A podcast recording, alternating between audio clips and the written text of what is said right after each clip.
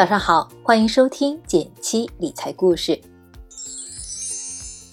前两天在为降温做准备的我，收到了闺蜜楠楠发来的求助，这个月的花呗要还不上了。我不禁奇怪，不差钱的楠楠怎么会还不出花呗？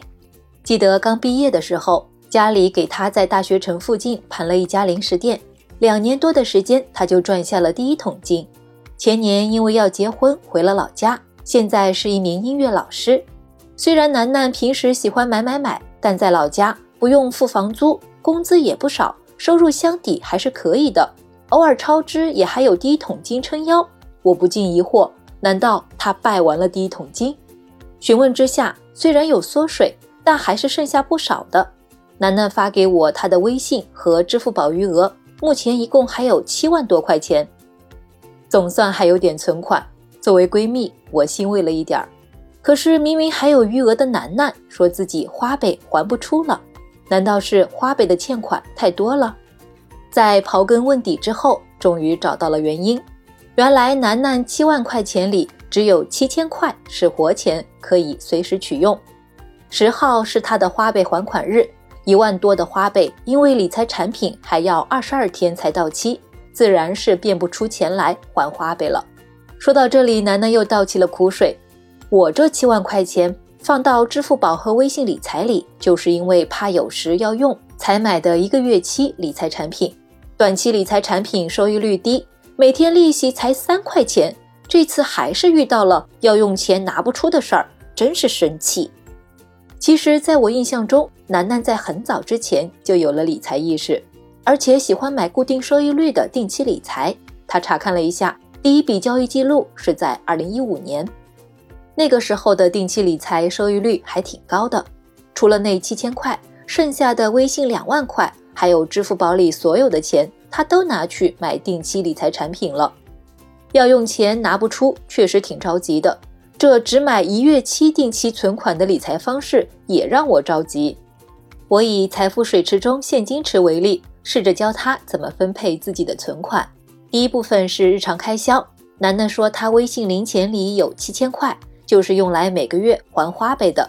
我给他提供了另一个思路：每个月一发工资，就把每月日常吃喝用买的开销七千元转入能够直接消费的货币基金里，比如余额宝加和余额宝。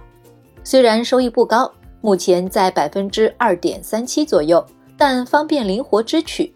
同时要改掉日常开销用花呗的习惯，避免再发生类似这次的情况。花呗的钱是借的，可用余额没有参考价值，花起来也没有概念。而用自己的钱消费的好处是能够清晰的看到每月余额，可以起到控制消费的作用。第二部分是应急的钱，因为没有房租的支出，半年内也没有其他计划开支。我建议他把银行理财中的三点五万当做应急的钱，应急的钱也需要一定的灵活性。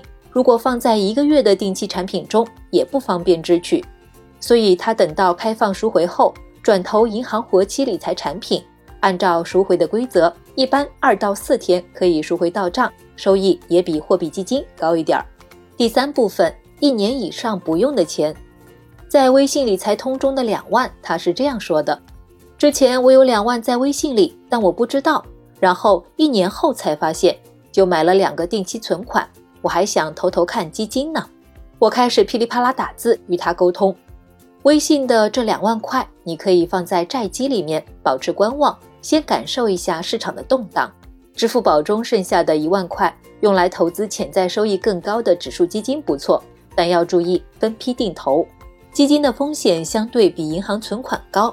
但也意味着潜在收益率高，只要有长期持有的决心，安排好资金比例还是合算的。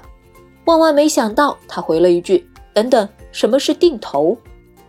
授人以鱼不如授之以渔。”我给他推荐了减七一元实操营，第一课中的财富水池可以帮助他清晰地规划好自己手上的钱以及将来的收入和可能的支出。第二课中有两个低风险稳收益投资渠道。爱买银行存款的他应该很喜欢，风险差不多，收益率要高两到三倍。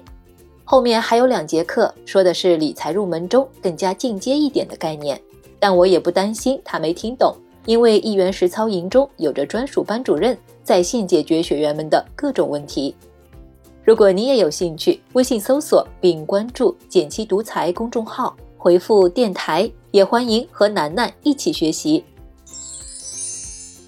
好了，今天就到这里啦，明天同一时间，简七陪你一起听故事、学理财。